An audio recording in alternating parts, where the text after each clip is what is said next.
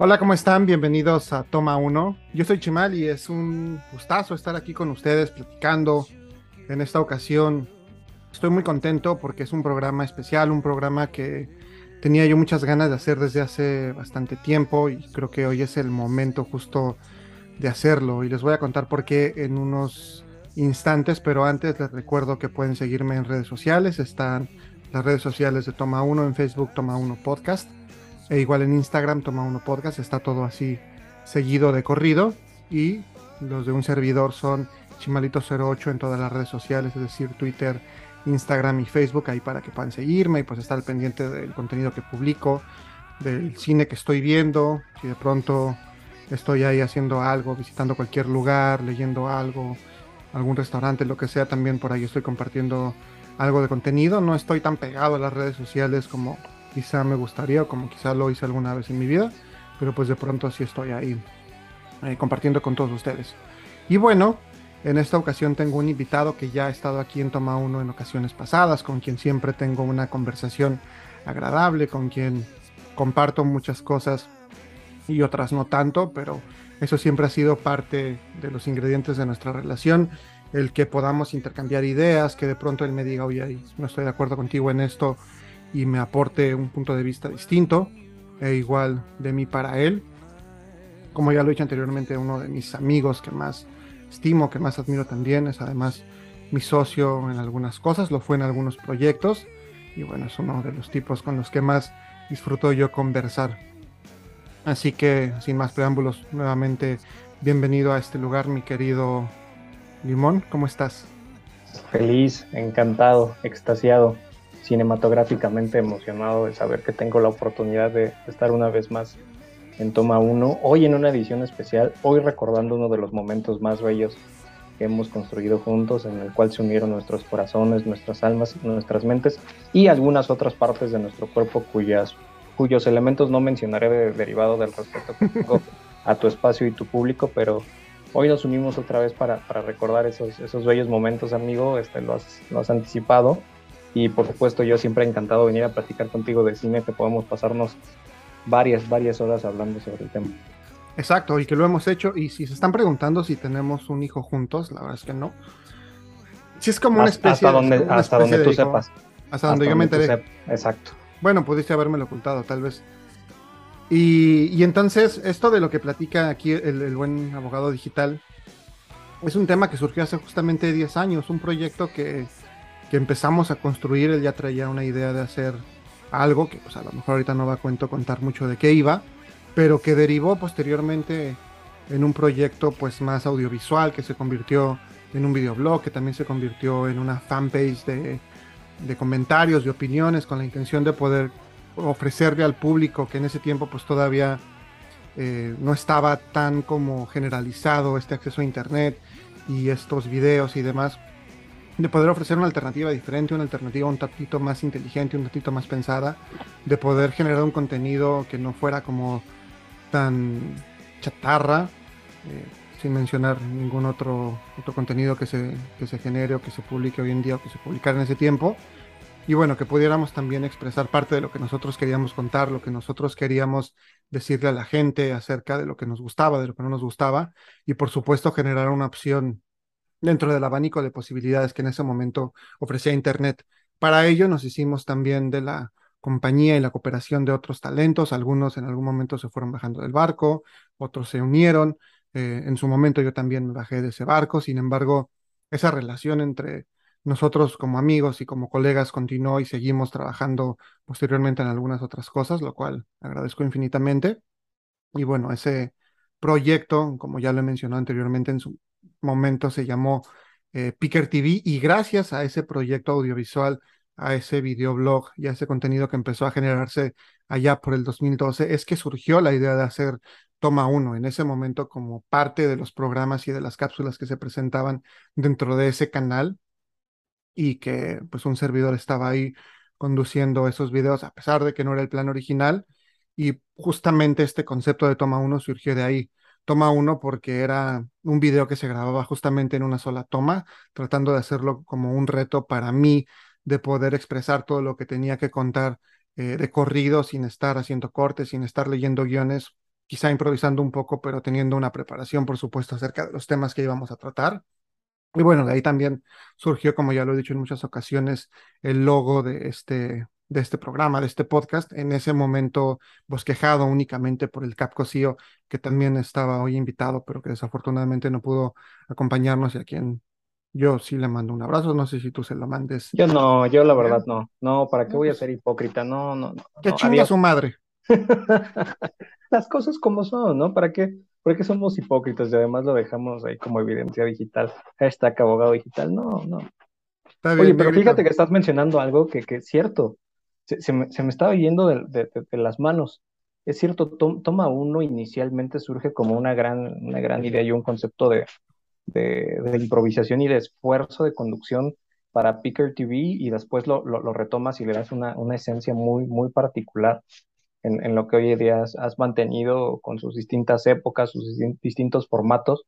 La realidad es que podemos decir que Picker TV sigue vivo a través de, Toma 1, este, ahí, en esa semilla que se sembró este, en, tu vientre, amigo, y que dio, dio a luz este, este, este, bello proyecto Toma 1, ¿no?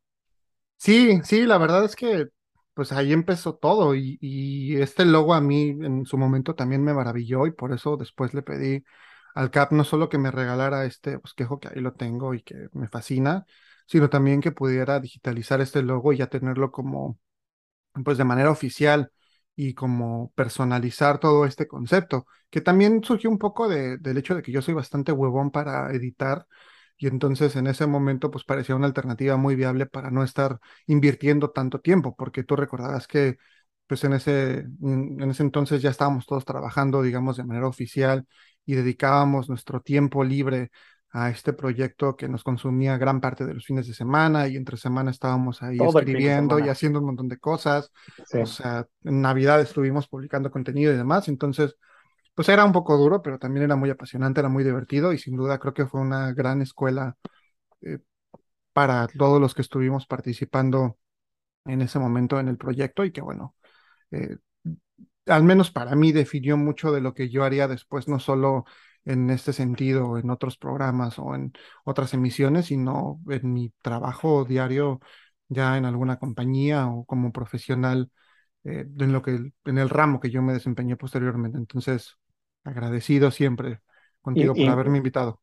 Y me sirvo suscribir también tu comentario, amigo, porque hoy, hoy en día me parece que si yo no hubiese experimentado Picker TV me hubiese emocionado con las cámaras y la generación de contenido y lo que hicimos en redes sociales, lo digo con certeza, hoy no existiría el abogado digital, porque evidentemente lo que nos enseñan en, la universidad y en la, cátedra diaria es, es la rigidez, el protocolo, la formalidad, la corbata, eh, pero Picker TV me dio la oportunidad de aprenderme a reír un poco de mí evidentemente cuando, cuando fue necesario aparecer en pantalla en aquellas ocasiones, también me ayudó a, soltarme bajo un lenguaje completamente diferente de lo que, de lo que hacíamos de manera habitual, soltando la, arrogancia y soberbia que a veces este, puede estar inmiscuido en la carrera. La verdad es que le agradezco también mucho al, proyecto porque me permitió retomar la, la, amistad contigo, me, me permitió generar esos lazos más fuertes contigo, con Carlos, con el buen Cap, al que no le mando un abrazo, eh, y, y, pues dar, dar, dar rienda suelta a este proyecto y a estas locuras que, están de por medio, que, colocando también un, contexto a, la gente que nos está escuchando, eh, Picker TV surge y nace en un contexto en el cual eran emergentes los videoblogs, la, la, oferta de ese tipo de contenido era, era breve, hablábamos que, que, de pronto comenzaba a surgir el tema de, de, de, Wherever Tomorrow junto con su crew, de pronto había contenido relacionado junto con, justo de jóvenes que se paraban frente a una cámara y contaban su día a día o pretendían ser graciosos frente a la cámara, pero no tenían estas producciones millonarias, ni el, la relación con marcas, ni este product placement, ni este marketing que hoy en día vemos que, que ha superado incluso este, la, televisión tradicional. En ese momento eh, estábamos en un nicho, estaba poco explorado, generando contenido poco explorado.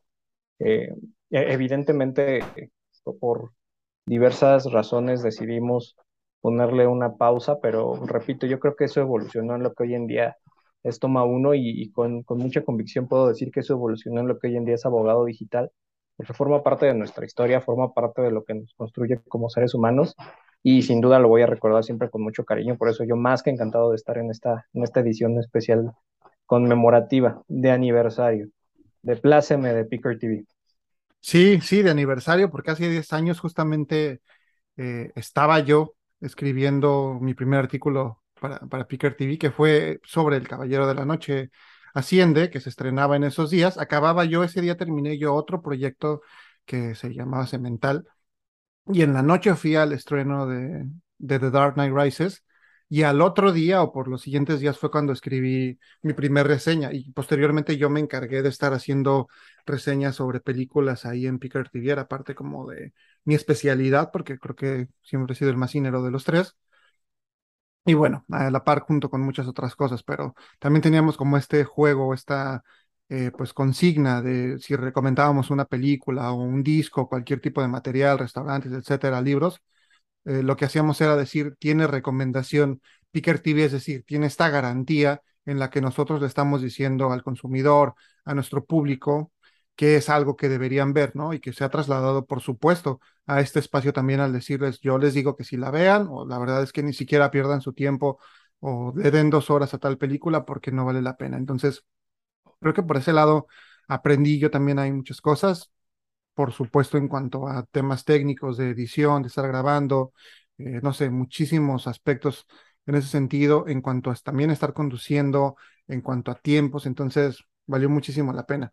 Y bueno, eh, la intención era obviamente poder platicar con, con estos grandes amigos sobre cine, porque es algo que nos une, eh, además de muchas otras cosas, y poder recomendarle a ustedes, escuchas de Toma Uno, a todas aquellas personas que nos siguen y que nos hacen eh, pues que esta comunidad siga creciendo, películas que realmente a nosotros nos signifiquen algo, que nos gustaría compartir con ustedes, es decir, no la dinámica que siempre tengo de ver algo, eh, pues digamos, random y entonces platicar con ustedes acerca del tema, sino venir aquí y decirles tal película, le encanta a Limón por tal y tal razón, y que ustedes puedan en su momento disfrutar en la comodidad de su casa. Si ya la vieron, que también nos digan, no, a mí no me gusta o sí, me encanta, ¿qué opinan?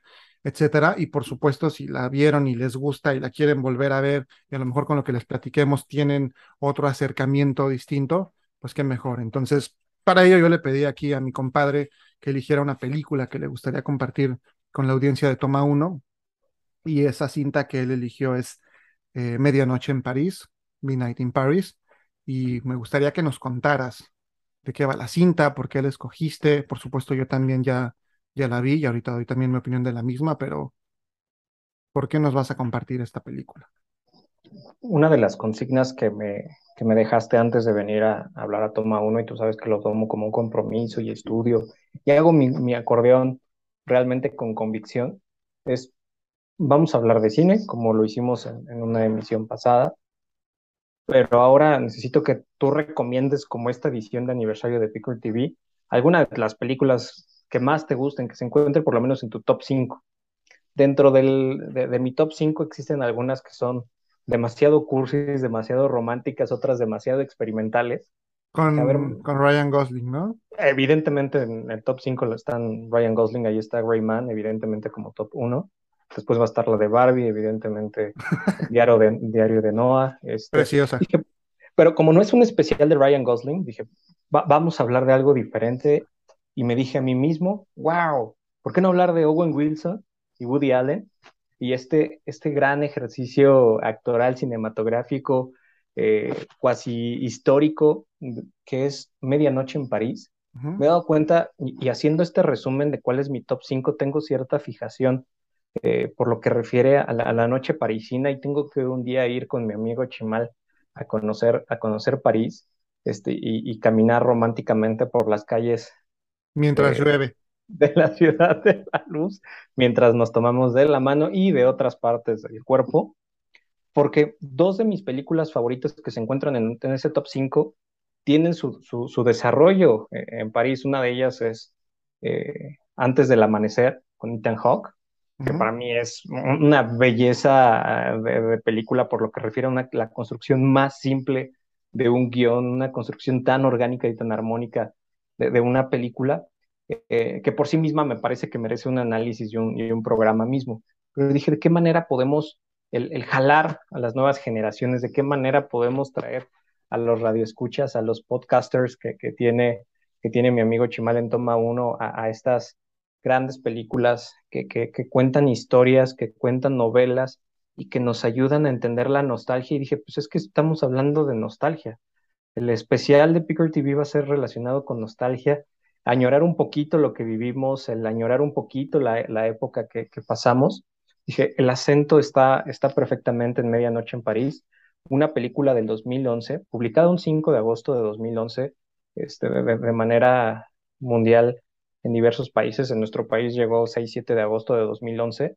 Eh, evidentemente dirigida por Woody Allen, que podrá no gustarte o, o, sí su cine, podrá gustarte o no su vida, pero independientemente de ello, me parece que su obra eh, cinematográfica da, para mucho. Este, eh, y, deja ahí culturalmente datos interesantes para discutir por lo que refiere a la cultura pop cinematográfica y cómo construye a sus personajes, cómo les da vida y cómo les deja todos estos, estos factores siempre entrañables, ¿no? Siempre hay personajes que construye eh, Woody Allen este, que, nos dejan un, bonito recordatorio.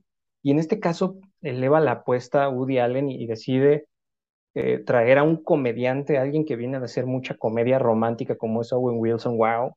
Y, de pronto eh, construir una historia sobre lo que le puede pasar a muchos escritores, lo que le puede pasar a muchos eh, creadores de contenido, lo que le puede pasar en general a cualquier persona que, se vive atorada en sus recuerdos, en la añoranza, en la nostalgia. De esta manera nos regala evidentemente estas grandes fotografías y estas grandes escenas que, permiten ver cómo va avanzando la cinta de, de Medianoche en París, en la cual un escritor que está atorado en sus ideas, de pronto la noche, medianoche, evidentemente, descubre que tiene la oportunidad de viajar hacia el pasado, que tiene la oportunidad de viajar hacia los años 20 eh, en, el cual sus grandes escritores, sus grandes dioses de la literatura, sus grandes dioses de la novela, del arte y sus grandes musas existieron. Él decía y siempre se la pasó confirmando que parecería que él vivía en una época a destiempo. Él siempre se la pasó pensando que a lo mejor a él le tocaba vivir mucho tiempo en el pasado y pues París le concedió ese deseo. Jamás nos explica y me parece que, la película no tiene que caer en ese punto si hicieran parte de, alucinaciones, ese, esa, esa paranoia o ese, ese enfermo deseo desbordado de construir esa realidad por parte del, propio, del propio protagonista, pero creo que es innecesario. Te construyen los personajes y esa interacción con cada uno de sus escritores, musas, y, dioses de la literatura de una manera tan armónica, tan romántica, que te terminas enganchando con la historia por sí misma sin dejarte caer en las preguntas obvias de cómo logró, si es una máquina del tiempo, y el guion no te manda por allá, el guion no, te, no, te, no tiene ni siquiera la intención de entrar en un escenario de ciencia ficción, porque no es la temática, sino el recordarte que podrías estar ahí atrapado en, en esta añoranza sin fin y no, necesariamente tener la, el, Tino. Para mí, una, una de, los, de los grandes aciertos y por lo cual evidentemente la película la considero dentro de mi top 5, no solamente es esta, esta actuación de, Owen Wilson junto, a Woody, este, junto con la dirección de Woody Allen, sino el increíble cast que logró reunir en esta película, amigo, y las interpretaciones que cada uno de ellos hizo de los personajes que particularmente les tocó, porque son leyendas interpretando leyendas, ¿no? de pronto te toca ver a, este, un Ernest Hemingway, de pronto te toca ver este, a una Gertrude Stein, te toca ver a un Pablo Picasso, te toca ver a, a, Salvador Dalí, te toca ver a Fitzgerald, eh, interpretados por grandes histriones, ¿no? evidentemente tienes a Adrian Brody, tienes a Rachel McAdams como, como la, la, parte romántica actual que te permite y que te dice, tienes que jalar hacia el futuro, necesitamos que dejes de ser soñar y que traigas tu mente este, madura hacia acá. Eh, Marion Cotillard, que es, es el enganche romántico que, que le dice al, al, escritor, necesitas regresar al pasado, esto es lo bello, esto es lo romántico, esto es realmente lo que necesitas, y representan estas ambivalencias, ambas bellas, ambas románticas, pero construidas con, con una intención que te parecería ser que el villano del presente o la villanía de reconocer tu, tu actualidad no es lo adecuado. Evidentemente tenemos a Katie Bates en este papel de Gertrude Stein, que a mí me encantaría en algún momento poder estrechar la mano de, esta gran actriz. Para mí, yo, yo, la recuerdo mucho en una película, este, Misery. Para mí las interpretaciones que hacen cada, en cada cinta son, son brutales. Incluso como el mismísimo Charlie Sheen en su, en su momento en Two and a Half Men. Ah, claro, tuvo, tuvo la oportunidad de participar. Este, y evidentemente lo, lo que e, estos como cameos que de pronto nos regaló, aunque apariciones muy, muy pequeñas, necesarias, suficientes, este, como la de Adrian Brody en el papel de Salvador Dalí, y evidentemente Loki, Tom Hiddleston en el papel de, de Scott Fitzgerald, ¿no? Entonces, es una película que te va guiando. Si te gusta la literatura, si te gusta sobre todo esta literatura del siglo, del siglo XX, esta, esta literatura de, de, de los 20, 30, este, esta, esta escritura de decadencia posguerra, esta escritura de decadencia económica mucho más, eh, más recaída en, en, el punto de la pobreza del ser y más, más fortalecida en, en buscar el espíritu de, de, de, cada uno de los personajes, siendo muy pomposo entre lo muy rico y entre lo muy pobre, resaltando evidentemente el periodo entre guerras y cómo destacaban estos chispazos de arte se vuelve una, una exquisita forma de pasar este, casi dos horas frente, frente a la película, recordando cómo es que se construyó la literatura del siglo XX, por qué es que existen muchos escritores que se la viven atados al pasado y sin dejarte de recordar puntualmente que puede ser muy peligroso que vivas atorado en la nostalgia y no darle oportunidad a la entrada al, presente. Eh, no me atrevería a utilizar Toma 1 como, como un espacio, sobre todo para aquellos que no hubiesen visto la película, que espero que sean la minoría de tu, de tu público amigo porque son muy cinéfilos, pero la realidad es que te deja una enseñanza bastante fuerte en relación a aquellos que de pronto vivimos un par de días, un par de horas, un par de semanas y, por qué no decirlo, un par de años, atascados en lo que fue, atascados en la nostalgia pensando que nos pudo ir un poquito mejor en, otro momento y otra época. En resumen, me parece que es la, la, la, fórmula de una novela cinematográfica perfecta, y perdón que le ponga este, este nombre y este apellido, pero es una muy buena manera de, de adentrar a aquellos que no son tan fanáticos de la literatura en, en obras que son clásicos de la literatura del siglo XX, gracias a esta película. Y justo aquí tengo mi, mi, edición, que sé que no lo va a ver tu público, pero sí lo estás viendo tú. Mi edición este, especial de, de Adiós a las armas de Ernest Hemingway. De Ernest Hemingway. este, que, que, se volvió uno de mis libros favoritos. Evidentemente me llevó a, a buscar este, redactores de estilo para los libros que yo he, yo he escrito, eh, viendo el gran trabajo que puede haber detrás de, de, un editor de estilo que realmente piensa en ti como hizo este trabajo Gertrude Stein para, para nuestro, nuestro protagonista. Y me ayudó también a entender algo como, como creador de contenido. Que lo peor que le puedes hacer, y justo lo dice Gertrude Stein, lo peor que puedes hacer es pedirle a otro escritor tu opinión. Porque si lo que escribes es demasiado bueno, te dirá que es malo por envidia y si lo que escribes es malo, simplemente te lo dirá burlándose de ti. Entonces no busques siempre esa retroalimentación, no busques siempre ser el mejor, no necesitas siempre la validación de, otros para avanzar. A veces solo tienes que lanzarte al ruedo y esperar que las cosas resulten de buena manera. Entonces, entre los personajes, las historias, el explicarnos lo suficiente, la apuesta de los actores, amigo, los grandes millones de dólares que hubo para, para juntar este cast, eh, y siendo, me parece, una de las, de las últimas grandes este, obras de, de, Woody Allen, antes de sus escándalos, antes de que de pronto se, empezara a mermar un poquito su reputación, me parece que nos deja una, una de las grandes este, obras, obras cinematográficas del siglo XXI, que dicho sea de paso, ¿por qué no puede ser? 5 de agosto de 2011, puede ser que por aquella época estuviésemos pensando en Picker TV. Sí, sí, sí, sí, ya medio, a lo mejor se empezaba a asomar algo. Yo ya estaba pensando en hacer justamente radio en ese tiempo, entonces ya, ya estábamos como cocinando todo. Ya nos habíamos reencontrado también para ese tiempo. Eh, bien curioso, porque esta es una película que, que tardó en llegar a mi vida y ya hay varios motivos. La primera es que yo nunca he sido muy fan de, del cine de Woody Allen, ahorita que lo mencionabas como que nunca le he entendido muy bien, entonces, porque la parte hubo un tiempo, no sé si lo sigue haciendo, era una película por año, entonces tiene realmente un catálogo bastante amplio de dónde elegir. Obviamente tiene sus obras que son más famosas y que son eh, más populares.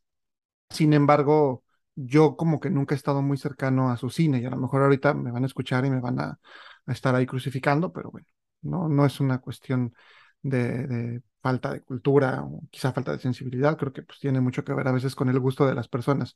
Y además de todo, con Owen Wilson me pasa justamente lo mismo que me pasa con Ryan Gosling o con otros actores que, que prefiero no verlos. Por alguna razón, Owen Wilson no es de mis actores favoritos, y entonces como que yo decía, no, pues es que sale este güey, como que no me llama la atención.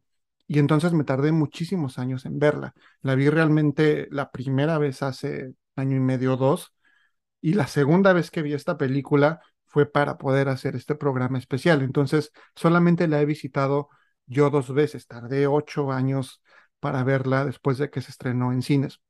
No me arrepiento, pero sí dije, quizá habría valido la pena darle la oportunidad antes. Aunque creo que también la vi en el momento adecuado, porque ahorita que mencionabas esto de visitar París, una vez habiendo yo estado yo ya en la ciudad luz, pude quizá apreciarla de una manera distinta y poder incluso conectar con el protagonista al, entender parte de toda esta nostalgia que él puede sentir o parte de este embelezamiento que él tiene para con esta ciudad.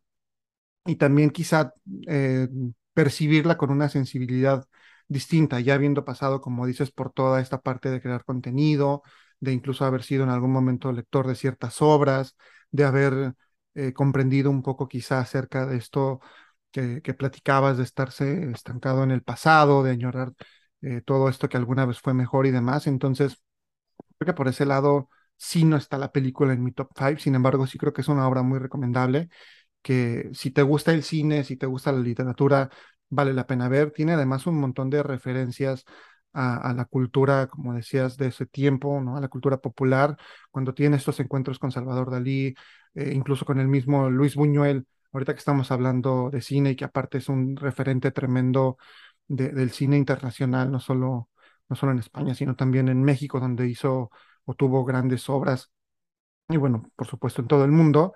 Eh, creo que nos habla mucho de cómo en ese tiempo también se, se juntaban estos artistas a poder eh, pues crear un montón de cosas, ¿no? Entonces creo que sí vale muchísimo la pena. Creo que también este cast que lograron conjuntar hizo en parte que la película fuera tan exitosa y creo que se disfruta mucho, como dices, estas apariciones que quizá no tienen en pantalla más de 5 o 10 minutos y que sin embargo hace que, valga muchísimo la pena. Igual ahorita no, no, mencionaste a Michael Sheen, pero creo que también en su papel lo, lo hace perfecto y justo él habla de esta negación del presente y de esta necesidad de estar viviendo en el pasado. Michael Sheen me cae gordo en toda la película.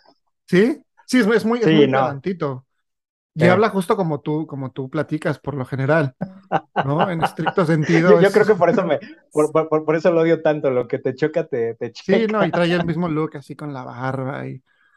Pero, pues precisamente, creo que, creo que todos hacen una buena actuación, incluso el propio Wayne Wilson, que ya después lo empiezo a tolerar un poquito más y que si lo vemos en otras películas que no sean este corte de comedia, pues también tiene su talento y tiene su encanto, ¿no? Incluso en el mismo Zulander, por ejemplo, me fascina lo que hace en esa película, ¿no? Entonces, creo que sí, sí vale la pena y la verdad es que es una recomendación que te agradezco que nos hagas y que sin duda, sin duda tenemos que ver.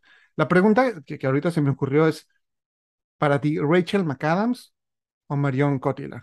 No, amigo, lamentablemente ahí este, puede ser que mi, mi comentario se tome como machista retrógrada eh, y, por demás ofensivo, pero creo que no hay grado de comparación. O, o le hace McAdams. No, no, Mario Cotillard, amigo. No, desde la, actuación, todo, todos los sentimientos que arroja en la película, desde te, te enamora. O sea, te, te, enamora a través de los ojos del protagonista. Y creo que Marion Cotillard tiene como ese efecto en cada una de las cintas donde aparece. Eh, y, y, después te, te hace hasta de, pronto el sentirte celoso cuando se va con Toulouse-Lautrec ya casi al, final de la, de la película, eh, te, te, hace engancharte demasiado con sus personajes en el, en el, en el tema emocional. Y para mí siempre ha sido una, una, una mujer muy bella, con grandes capacidades este, histriónicas. Le, le, puedes dar un villano como le puedes dar este, un, extra y, lo, va a hacer, lo va a hacer increíble. Eh, y para mí, justo mencionabas a lo mejor como los momentos y la época en la cual te pueden llegar las, las, las películas a tu vida y, quizá con, este, con este pensamiento de, de, todo tiene una causa y un efecto, amigo. Cuando yo vi la película, yo estaba en un proceso de bloqueo y estaba en un proceso de decidir si publicaba mi primer libro o no. Yo estaba en un proceso de... Espérame, para toda la gente que a lo mejor está preguntando, sí, sí ha escrito libros este güey, entonces ahorita al final del programa vamos a decir dónde los pueden comprar, ya es la segunda vez que lo menciona, entonces para que no se quede con las ganas de explicarnos que es un escritor famoso y renombrado. No, que, realmente en, aquella, en aquella ocasión me sentía como, y me siento muchas veces como el protagonista, protagonista del libro, que de pronto tendemos mucho a compararnos con nuestros ídolos y decimos, pues no estoy a la altura ni a los talones. Y eso nos impide muchas veces perseguir nuestros sueños y, tomar con valentía el, enfrentar estos caminos y tomar estas decisiones detrás de ello. Y el, libro que finalmente terminé este, publicando hacia 2017 lo comencé a, escribir por allá del 2014 eh, como un impulso también derivado de esta película que me, que, me vi y, me permanecía en constante comparativa con los grandes abogados, los grandes escritores, eh, cada uno de los textos que yo veía y decía, no, no, puede ser posible que, que, que, yo trate de publicar como ellos. Y en algún momento dije, ¿qué es lo peor que puede pasar, no? Seguramente este, me someteré a, esta, a este debate público. Dejé de pensar en la crítica de quién, de quién vendría y evidentemente en este miedo de enfrentarme a, al, examen público. Y dije, pues vámonos para adelante, hay que hacerlo, se vive una sola vez y, hay que aventarnos. Entonces, esta, esta película particularmente, y tú lo sabes, de, pronto también tengo mis momentos donde me gusta escribir o cuentos cortos o temas de, de novelas me hizo entender que no podemos vivir con esos, esos miedos, amigo, porque una, una parte que muchas veces nos puede llegar a, mermar en nuestra vida y en nuestros sueños es ese miedo al qué dirán, ese miedo a la crítica y ese, ese constante examen que, sobre el cual nos podemos llegar nosotros mismos a someter, ¿eh? y la autoridad que le damos a otros para poder hablar o no sobre un tema, eh, evidentemente llega un punto donde lo tienes que hacer con, con cierta autoridad, con, con cierto protocolo, con cierta formalidad, pero hoy en día no podemos olvidar que, que, hacer lo que más nos gusta y evidentemente perseguir nuestros sueños es un acto completamente voluntario y unilateral. No tenemos por qué darle autoridad y peso a otros para poder decidir sobre avanzar o frenar nuestros sueños. Tremendamente reflexivo este último comentario. Eh, esto, ya parece más terapia que toma uno. Me disculpo, me disculpo con tus radioescuchas. No, y, recordarle a toda la gente que nos escucha que los sueños no se venden, pero qué bueno que lo... chiste, chiste local, es un chiste. Chiste local. No les puedo contar por qué, pero ya luego se enterarán. Oye, estoy viendo que ahorita nos van a mandar a un corte, entonces ¿Quieres que, sigamos platicando ahorita después de esto? ¿O tienes algo más que yo, decir le, yo le digo a tus productores que los mandes, yo digo a los productores que los mandes a volar, que, estoy como invitado especial. Hoy es un programa especial y no tienen por qué interrumpirnos. No, amigo, no, no, no, por supuesto, tenemos que darle espacio a tus patrocinadores y a tus productores para esas pausas y yo encantado de seguir platicando sobre el tema. Yo te propongo que, que nos compartas la canción que nos quieres compartir seguimos platicando ahorita sobre Medianoche en París un poquito y ya luego nos vamos sobre la siguiente película que vamos a comentar en esta ocasión. ¿Te parece adecuado? Me parece más que adecuado, tú eres el anfitrión y hagámoslo de esa manera. Les dejo una canción que evidentemente tiene una conexión importante con la película de Medianoche en París, que aunque no forma parte del soundtrack de la película, tiene ahí estas pequeñas pinceladas que nos permitirán recordar alguno de los personajes que les comentaré en, después de este breve corte. Los dejo con A Little Party, Never Killed Nobody. Ay, qué mamón. Bueno, entonces regresando nos cuentas por qué esta canción y seguimos platicando sobre Medianoche en París. Just one night all we got. Just one night all we got. Just one night all we got. Just one night all we got. I ain't got time for you, baby. Either you're mine or you're not. Make up your mind, sweet baby. Right here, right now is all we got. A little party never killed nobody. So we gon' dance until we drop, mm-hmm. A little party never killed nobody. Right here, right now is all we got. Skidding.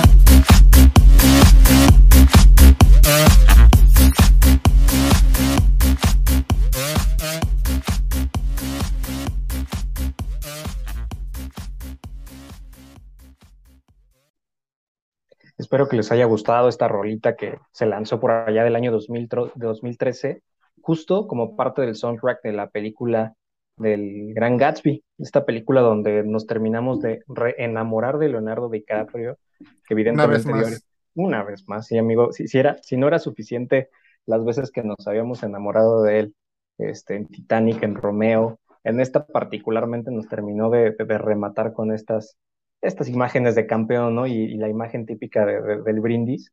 Eh, evidentemente una, una, gran película, este, con un gran soundtrack, otro, este, otra, otra obra cinematográfica que está llena de, grandes histriones que, también nos daría para platicar este, un programa entero de la misma, pero me, se estarán preguntando por qué rayos traje una canción de, de Grand Gatsby cuando estábamos hablando de Medianoche en París, ¿no? Eh, tiene todo que ver porque justo una de las... Ilustranos una de las interpretaciones que más me agrada de, la propia película de Medianoche en París es lo que nos regala justo Tom Hiddleston con Scott Fitzgerald, que evidentemente por allá de 1925 Fitzgerald nos regaló su obra maestra, que es precisamente el, Gran Gatsby, que, evidentemente estuvo construida de pronto en, medio de, mitos y leyendas, Muchos dicen que, el Gran Gatsby está inspirado en él mismo, otros dicen que está inspirado en uno de sus mejores amigos, otros dicen que simplemente es parte de la gran imaginación que tenía eh, Francis Scott Fitzgerald. Algunos incluso llegan a afirmar que fue uno de los amantes de su esposa. No sabemos, es parte de la, de la leyenda histórica de, de, esta película, este, perdón, de esta novela que se transformó por allá del 2003 en película, evidentemente con sus matices de modernidad y con los matices cinematográficos que trascienden a la novela, pero sin duda nos regala otro, otro gran motivo para sentarnos a ver películas y, ¿por qué no? Una, una razón más para reunirnos en próxima ocasión en Toma 1 para platicar específicamente de Leonardo DiCaprio y de esta gran película eh, que, nos regaló no solamente grandes memes, sino grandes canciones. no solamente el meme de, la copa y ahora GIF. No, este, sí hay que hacer un programa especial de, de Leo DiCaprio porque tiene, tiene material que vale muchísimo la pena. Ese sí, pero uno te habla de Ryan Gosling y ese no, ¿verdad? No, también hacemos de Ryan. A mí no me gusta en lo particular, pero también ah, tiene algunas películas interesantes. Yo creo que está un poquito sobrevalorado. Pero Leo sí, para mi gusto es tremendo. Ahí invitamos al Cap porque él creo que no le gusta mucho. Como que le cae medio gordo porque está rubio. Me, tocará defenderlo capa espada. A ese sí, Yo Leo DiCaprio, la verdad es que desde que empezó ya a salirse como de este, de este papel de galancillo, nos ha entregado, creo que actuaciones fantásticas. Luego de Wall Street, por ejemplo, es brutal, me fascina. Eh, Los Infiltrados también me parece buenísima. Creo que, creo que ha hecho muy buenos trabajos. Bueno, incluso J. Edgar, que es una película tan aburrida, hace una muy, muy buena actuación. Pero bueno, entonces ya nos explicaste la, relación que tiene esta rola con la obra de, Fitzgerald. Y ahorita que mencionabas a Tom Hiddleston, ¿nunca has visto estas imitaciones que hace de Owen Wilson? Que son buenísimas. buenísimas. La, la que hace de Owen Wilson. Hay una que hace, si, mal no recuerdo, de Robert De Niro. También es muy, muy buena. La, hace en, el show de, de Graham Show. Es, es muy bueno. Interacto que justo, justo conoció a Owen Wilson en esta película y evidentemente es donde aprendió a imitarlo pero la hace increíble. No, y, y, curiosamente terminaron trabajando recientemente en la, en la serie que se volvió muy popular de Marvel, de Loki, ¿no? Que, que de nuevo los vemos interactuar y se nota esa gran química que tienen ellos dos, ¿no? Sí, sí, sí, sí, completamente. Creo que, creo que es de Todo lo se conecta, amigo, ¿te das cuenta? El multiverso. Encontramos, exacto, puntos de conexión brutales, que nos detengan, por favor. Que de eso también se trataba Toma Uno en un inicio, o sea, era ir como ligando un tema con otro. ¿Te acuerdas que cuando hacíamos esos videos era de, ah, bueno, ya estamos ahorita hablando de Tom Hiddleston, ahorita nos vamos a contar la historia del trasero de Thor en la película de Love and Thunder, de ahí nos pasamos con Christian Bale, de ahí nos vamos a pasar a Joseph Gordon-Levitt, que es la película de la que vamos a platicar en continuación, y todo tiene una relación, porque así encontramos, muy ladinamente, muy ladinamente encontramos, encontramos el modo. Un par de cosas más que, que creo que, bueno, ahorita lo platico con la película que viene, pero Tú nos decías ahorita acerca de tu top 5, nada más por curiosidad y para que también la gente pueda decir, ah, mira, lo recomendó el abogado digital. No nos platiques obviamente ahorita detalle, a lo mejor en una ocasión posterior platicamos de estas películas, pero ¿cuál es tu top 5 de, películas? Ya mencionaste dos.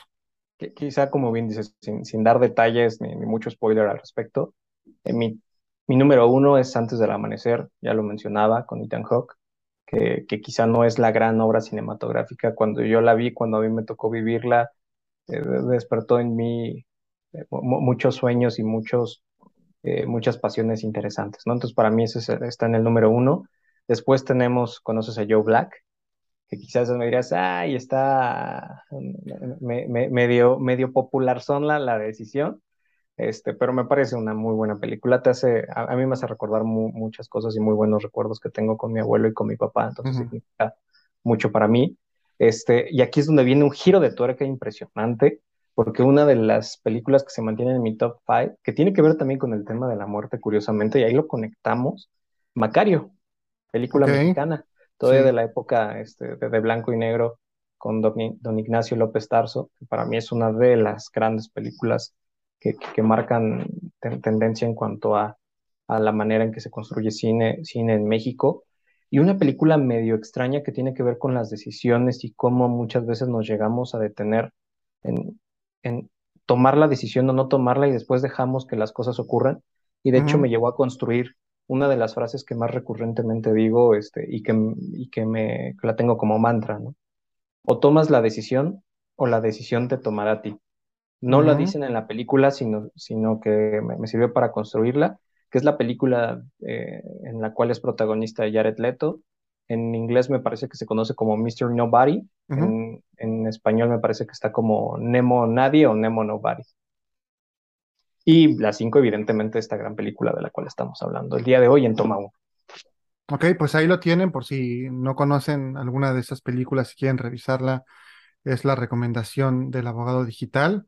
Sí, las he visto todas. De hecho, esta de Mr. Nobody por recomendación tuya.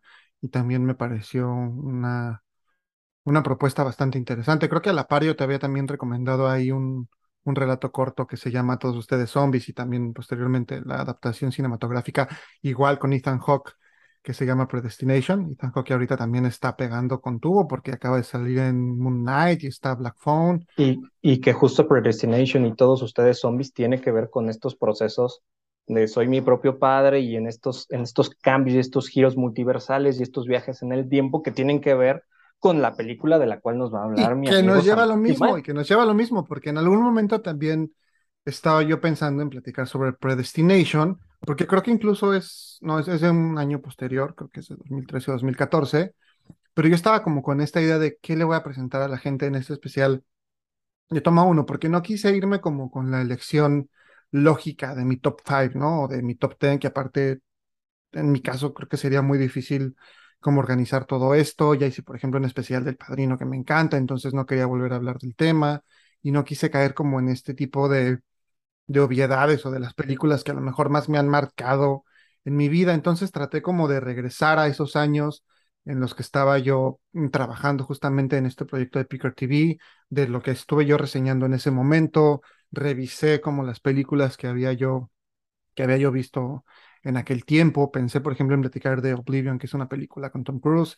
Pensé conversar también sobre Ted, sobre otras, otras cintas que vi en ese momento.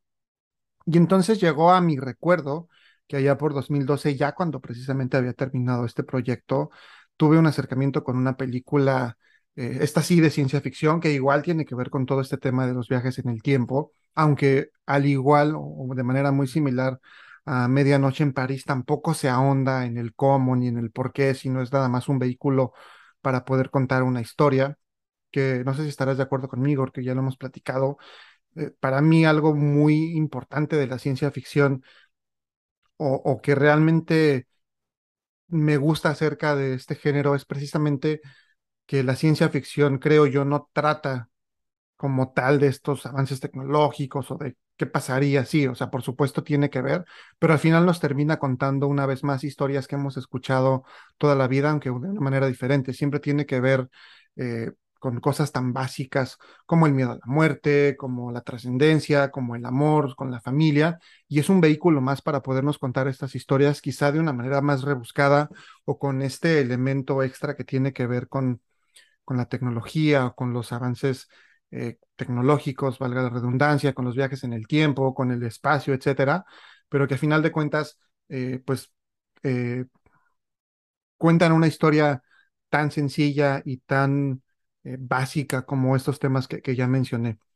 Entonces, esta película que se llama Looper o Asesinos del Futuro, como fue conocida en México, aborda un tema pues muy similar, ¿no? O sea, nos cuenta esta historia de un asesino a sueldo, que en este caso es eh, Joseph Gordon-Levitt en el papel de, de, Joe, que en su momento tiene que reencontrarse con su yo del futuro, muy al estilo de Volver al Futuro y todas estas películas, además deshacerse de él, asesinarlo, debido a que pues en la película se plantea que el viaje en el tiempo se inventó en el 2074, sin embargo se volvió inmediatamente ilegal por las repercusiones que ello podría tener eh, pues en todos los aspectos de la vida y en ese momento los sindicatos criminales, este crimen organizado, empezó a utilizarlo como una manera de poder desaparecer a sus enemigos, puesto que en ese futuro distópico era un poquito más difícil. Entonces envían a estas personas al pasado. Un looper, este asesino a sueldo, este gatillero, se encarga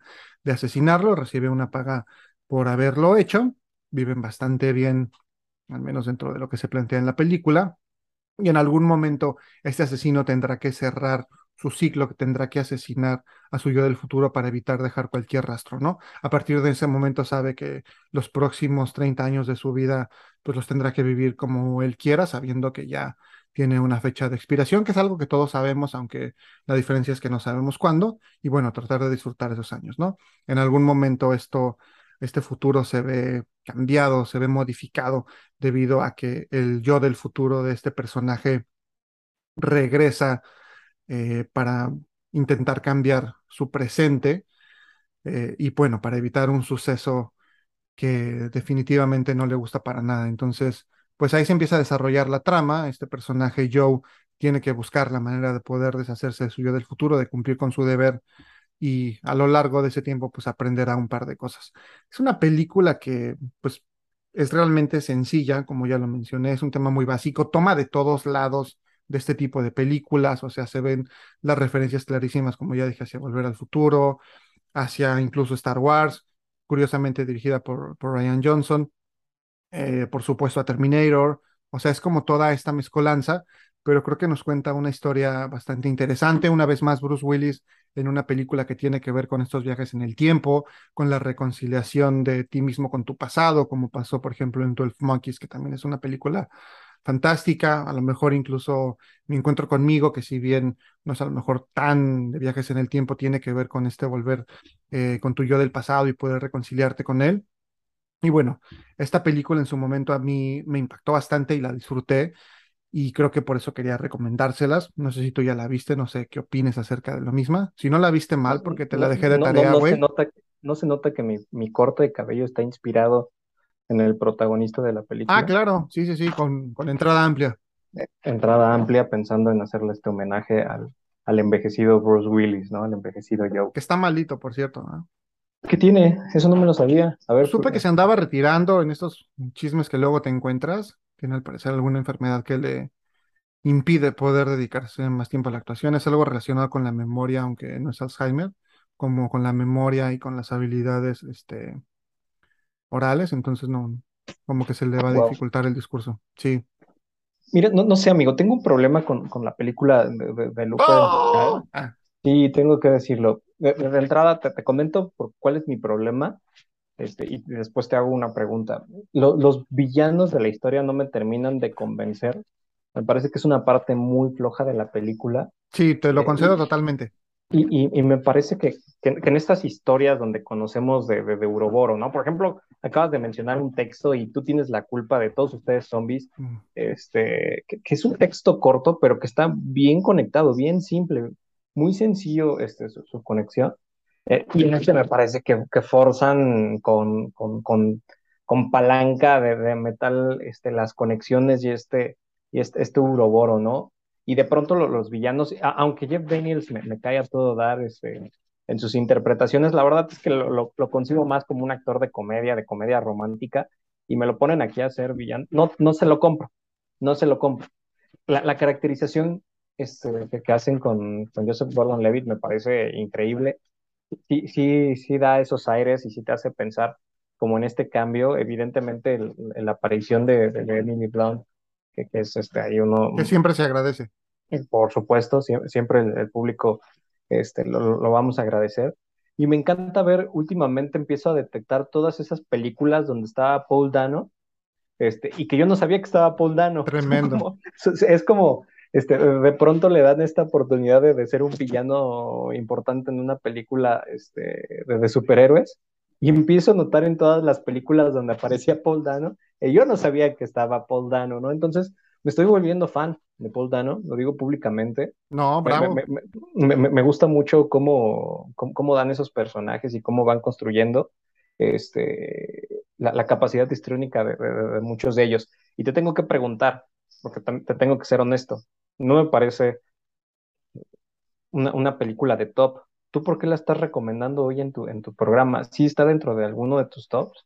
No, no, no está dentro de mis top, más bien como que me lleva a eso que mencionabas hace un momento de la nostalgia, o sea, me lleva justamente a esa época de, de Picker TV, de los principios de Toma 1, ¿no? De estar como haciendo radio, de estar pues empezando a descubrir el mundo laboral para mí en ese entonces ya, eh, no sé si ya en ese momento con, un trabajo, digamos, formal o, apenas buscándolo, ¿no? Como también, o sea, me lleva muchos momentos de mi vida pensando en mi relación de pareja de la que hoy es mi esposa, ¿no? O sea, porque fue una película que fuimos a ver juntos, porque aparte en ese tiempo yo seguía consumiendo muchísimo cine, o sea, yo iba a ver películas tres o cuatro veces por semana, más las que me aventaba en casa, y porque a mí en lo personal estos temas de ciencia ficción siempre me han, me han interesado muchísimo, o sea, a mí películas que tengan que ver con viajes en el tiempo, o sea, incluso vi la última que hizo el otro Ryan, que es Ryan Reynolds, también como de, de viaje en el tiempo y que se ve con su con su niño, este, su yo del pasado, que es un niño pequeño, y con Mark Ruffalo, que es su papá, siempre me han llamado muchísimo la atención. Eh, sí tengo que reconocer, como dices, que está un poquito forzado eh, ciertas cosas y sobre todo el tema de los villanos, que sí es una parte muy, muy floja, porque la verdad es que no son para nada ni memorables, ni tampoco tienen como una motivación real, más allá que poder cumplir con las reglas o con los estatutos que tiene esta organización criminal. Creo que más bien lo que a mí en su momento pudo haberme a lo mejor llegado y que ahora que la vuelvo a ver la sigo disfrutando porque también la revisité para poder hacer este programa, es como este viaje del protagonista, quizá, ¿no? Y la manera en que cada uno está peleando por la parte que cree que le corresponde o por este futuro en el caso, en este pasado, perdón, en el caso de, Bruce Willis, este presente y este futuro en el caso de, de Gordon Levitt, creo que es lo que a mí me, me llama la atención, ¿no? O sea... Pero, pero, el niño con poderes, o sea, el caso de Sid, o sea, es, es, lo que al final a mí no me termina de cuadrar como todo en este proceso, amigo, porque, sea, entiendes el viaje del tiempo, pero después le metes un tema de, de, mutantes, ¿no? De telequinesis. Sí, sí, sí, sí, sí. Entonces, de, pronto es que le metes tantos eslabones a la historia que pienso que queda muy, muy suelto. Y, sí, queda suelto. Incluso es una responsabilidad del, del, propio director, porque si te das cuenta de, de, cómo construye su trabajo, realmente te deja un montón de eslabones sueltos. Le encanta como ha de ser ese típico sujeto con problemas de, con, déficit de atención, ¿no? Dirían algunos. Este, que, pone 30 mil postes en la pared, pone 30 mil postes en la pared. No, pero el déficit de atención es cuando no te prestan atención tus papás. chin, chin, se me olvidó poner esto en la película. No, pues ya déjalo así. Lo que hizo Ryan Johnson en los últimos Jedi, deja un montón de eslabones sueltos. Lo que hizo en Knives Out, es una película relativamente reciente, deja un montón de eslabones sueltos. Este, los, los episodios que llegó a dirigir en Breaking Bad, deja eslabones sueltos, entonces de pronto es como de, eh, siento que, que, es su estilo de trabajar, de que va a presentar el trabajo universitario al cuarto para la hora. Dice, chin, se me olvidó meter las conclusiones. No, pues ya preséntalo así, si no nos van a reprobar. A mí, a mí particularmente es donde me queda de ver cómo esta película, tú sabes que me gusta mucho la, la actuación y, y, el trabajo no, de... No, si no quieres ahorita, vamos a platicar de otra cosa. No, pues, pues, hablemos otra vez de Medianoche en París. No, no, la realidad es que la, la, película es donde me queda de ver. La historia me parece que, que, tiene, tiene esos pequeños huecos argumentales que afortunadamente sostienen Emily Blunt, que sostiene Bruce Willis y que sostiene Joseph Gordon-Levitt, pero no les alcanza no les alcanza.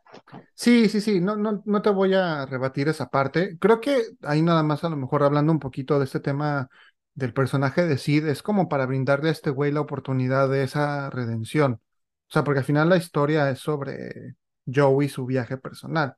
O sea, y esta última frase que menciona al principio sobre poder él también reconciliarse con su pasado, con el hecho de haber sido abandonado y de entonces a lo mejor poder él entender que puede brindarle una oportunidad a otra persona de tener quizá un destino que podría estar casi como predestinado de acuerdo a las circunstancias que están viviendo, que al final todas las películas de viajes en el tiempo se tratan sobre eso, o sea, es la eterna pregunta que nos hacemos de qué pasaría si pudiera yo regresar en el tiempo y cambiar el pasado, o sea, de cambiar algún evento que me permitiera que las cosas fuesen diferentes. creo que al final de cuentas esa es, es el meollo del asunto y es lo que no sostiene la película, pero sí es la historia que trata de contar como cualquier película que tiene que ver con viajes en el tiempo, ¿no? Hagamos, hagamos una especial de películas de, de, viajes de tiempo. Por supuesto que lo hacemos.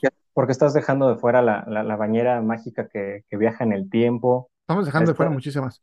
Estás, estás dejando la propia película de la máquina en el tiempo. Estás dejando fuera el fantástico viaje de Elmo a la prehistoria un montón de obras cinematográficas. Ese no lo vi. Podremos, de lo que te has perdido, lo que te has perdido.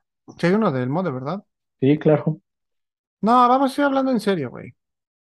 No, yo encantado, que la, gente lo pide, que, te lo deje este, en, tus redes sociales, amigo, y así sirve que te, jalamos al, al, lado oscuro de, la fuerza digital. Que, la gente diga qué programas hacer y por favor que digan que traiga otra vez al abogado digital para hablar de, cine. No, por supuesto, pero bueno, tú ya nos dijiste que, que, no te gusta. Yo sí le digo a la gente que le dé una oportunidad, a pesar de todo lo que está diciendo aquí el señor Limón, el abogado digital. Quizá sí tiene que ver, por supuesto, con el hecho de que la haya visto en ese momento particular de mi vida, que ojo, ahorita lo, quiero decir, tú ahorita platicabas de, de esta cuestión de que viste la película de Medianoche en París en un momento en que para ti significó algo y que te aportó algo a tu vida o que incluso te pudo llegar a marcar. Sin embargo, es probable que la veas dentro de algunos años o quizá mañana mismo y la lectura que le des sea completamente diferente y lo que te signifique sea completamente eh, distinto. A mí me ha pasado que hay películas que en su momento adoré y dije, qué cosa tan fantástica, y después por alguna otra razón las volví a ver y dije, güey, ¿qué estaba pensando? Y viceversa. O sea, han habido obras, ¿no? Incluso libros, o hablando cualquier tipo de arte, que en su momento dije, qué cosa tan, tan espantosa, o que no lo aprecié, o lo que fuera, y que lo tengo en otro momento de mi vida, quizá, pues por la edad, por las circunstancias que estoy viviendo, y de pronto digo, qué chingón, me gusta ahora, ¿no?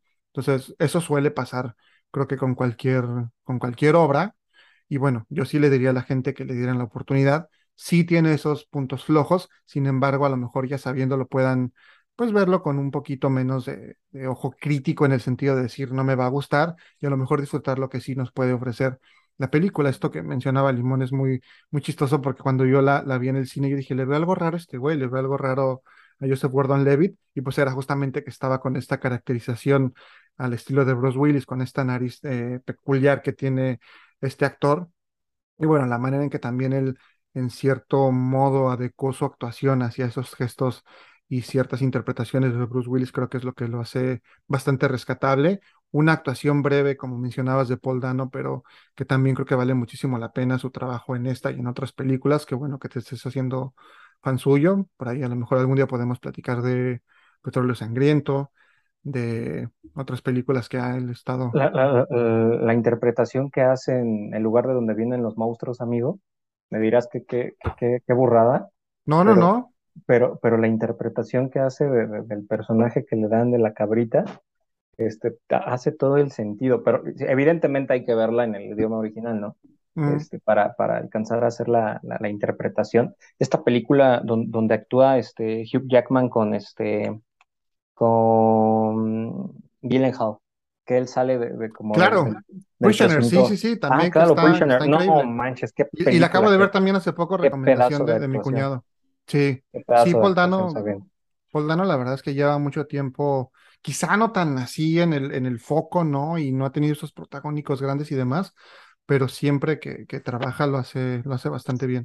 Creo que es uno de los nombres que, que van a seguir. Igual en su momento, Joseph Gordon Levy también nos ha entregado, creo que cosas bastante buenas. Curiosamente, ese mismo año también estuvo en The Dark Knight Rises, que, ya lo mencionamos. Pero sí creo que, como dices, también creo que el, este, el, el, elenco que tiene la película es algo que, que, la saca bastante a flote. Pero bueno, sí le tengo yo cariño. Tengo que reconocer que, que tiene que ver con ese momento que estaba yo viviendo eh, hace 10 años, ¿no?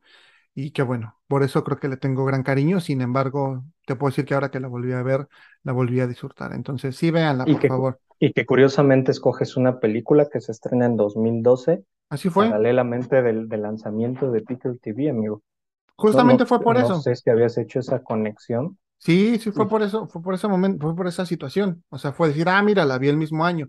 Que en ese año también me llegó, por ejemplo, Skyfall, que como dicen ahora, me mama, me encanta esa película pero tampoco quería comentarlo, o sea, quería hacer como algo que se saliera de, de mi top 5, por ejemplo. Ya luego les digo yo mi top 5 porque tengo que escribirlo, no me lo sé. Pero bueno, esa es la, la recomendación de parte mía. Oye, amigo, me avisan si les gusta o no. Y música, porque a mí me pediste darle una recomendación musical, ¿tú qué les vas a recomendar? Me estuve peleando sobre qué iba, qué iba a ponerles. Y sé que no te va a gustar, pero tampoco me importa porque es mi programa, yo hago lo que quiero. Pero, pero antes de eso, nada más, igual si, quieres darnos también tus redes sociales para que la gente te siga y podamos ir cerrando el programa.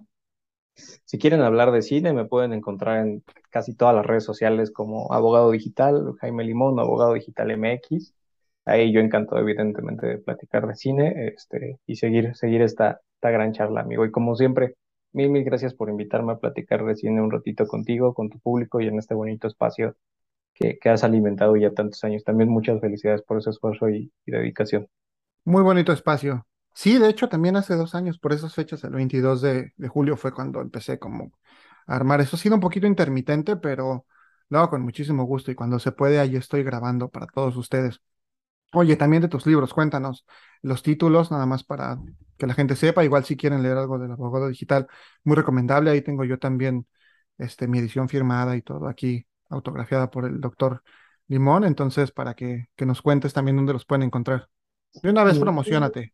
La, la verdad es que no, no quisiera dedicarle mucho tiempo y espacio a ello, pero el, el primer libro está súper fácil de encontrar porque justo es homónimo Abogado Digital Está Derecho en tiempos de Zuckerberg, recientemente Tecnoretos del, del Derecho, donde soy coautor, la Antología Iberoamericana de Propiedad Intelectual, Ciberprofesionales, eh, estudios sobre el uso de las TIC en, en el ciberespacio y evidentemente lo, que he escrito en diversos espacios y revistas. Siempre va a ser un gusto ahí si, si pueden encontrar el texto de, un servidor y comprarlo, también un gusto discutir. Perfectísimo, pues ya saben, ahí para que puedan también eh, pues darle, darle un poco de oportunidad a esta obra para que puedan meterle el diente, sobre todo si a ustedes les interesan estos temas o si son estudiosos del derecho, pues es una recomendación que de verdad vale muchísimo la pena. Y aunque no estén tan relacionados con estos temas, nunca está de más saber, saber un poquito. Y como dice aquí el doctor, una de sus máximas también, el conocimiento solo es útil en la medida en que se comparte. Entonces, pues para que puedan eh, acceder a este conocimiento, compartirlo también con, con la gente con la que pasan tiempo. Por favor, compartan este podcast también, háganos promoción si les gusta, si no les gusta, pues igual no lo escuchen, pero pues también se lo pueden compartir a la gente que odian para que se pasen un rato desagradable. Y bueno, pasando ahora sí al tema de la música y a la recomendación musical y a la rola que quiero compartir con ustedes. Para ese tiempo también estaba yo, como les dije, empezando a escribir en Picker TV, empezando a desarrollar ideas un poco más tras bastidores, porque venía yo de estar conduciendo eh, un podcast y de pronto ya no quería yo estar en los micrófonos. Al final las cosas se acomodaron y terminé haciéndolo. Originalmente no era el plan, pero parte de la idea de, este concepto, de este proyecto, era poder empezar a cubrir eventos también, poder fungir como esta especie de de críticos de música, de críticos de cine, de críticos de productos y de un montón de cosas más. Y tampoco quise caer en esta ocasión en la elección obvia de decirles, ay, vamos a escuchar, eh, no sé, mi disco favorito, mi canción favorita, porque pues me parecía como, como muy barato. Sí vamos a escuchar una rola de, de una de mis bandas favoritas, pero no por la razón que podría parecer, que es porque, ay, este güey nos quiere meter esta banda a fuerza, sino porque Justo para ese tiempo, yo de manera personal estuve asistiendo a una serie de conciertos que esta banda presentó en el Plaza Condesa y a la par con la intención de poder eh, pues contribuir a este proyecto, estuve haciendo ahí unas pequeñas reseñas de, de estas presentaciones, por supuesto, plagadas de subjetividad, pero también es ahora parte de, del interés del programa, de poder hacerlo no de una manera tan objetiva, sino de decir realmente lo que nos gustaba y lo que no nos gustaba y poder compartirlo con ustedes, así como ahora lo hacemos en este especial de Toma 1. Y, y en esta serie de, presentaciones de la banda Fobia, que se llamó Fobiarama, la crónica de algo fantástico, el concepto que hizo la banda que a mí me pareció bastante interesante fue presentar en cada uno de estos conciertos uno de sus discos. Entonces tocaron todas las canciones de cada uno de sus discos, bueno, más bien todas las canciones eh, de cada disco en cada una de las presentaciones. Y pues yo como estaba bien clavadito, eh, estuve asistiendo a todas, ¿no? Estoy un poquito loco, entonces así lo hice y estuve tomando fotos y estuve escribiendo reseñas para Picker TV. Entonces, eh, pues esta canción me, lleva a esta época, me lleva a lo que estaba yo experimentando en ese momento, tratando de entender muchísimas cosas acerca de mí mismo, conociéndome más, eh, conociendo más a, nuevos amigos, empezando a, a afianzar una relación aquí con el doctor y bueno, por supuesto metiéndome de lleno en lo que posteriormente se convertiría en uno de mis grandes amores, que es este proyecto, que de ahí surgió eh, algo como es ahora Toma Uno.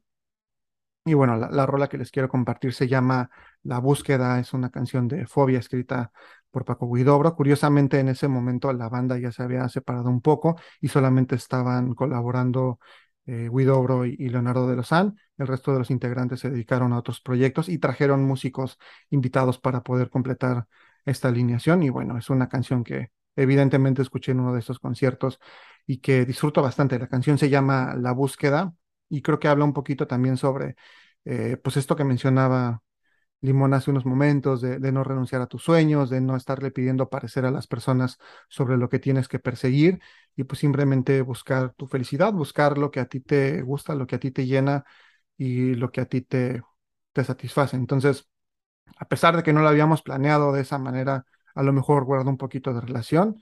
Sé que aquí a mi compadre no es una banda que le encante, pero pues bueno, espero que, que la disfruten y agradecerte nuevamente, mi querido amigo, por haber estado aquí una vez más. Creo que eres el que más participaciones tiene en Toma Uno de los invitados que he tenido, entonces ya te vamos a mandar tu calendario.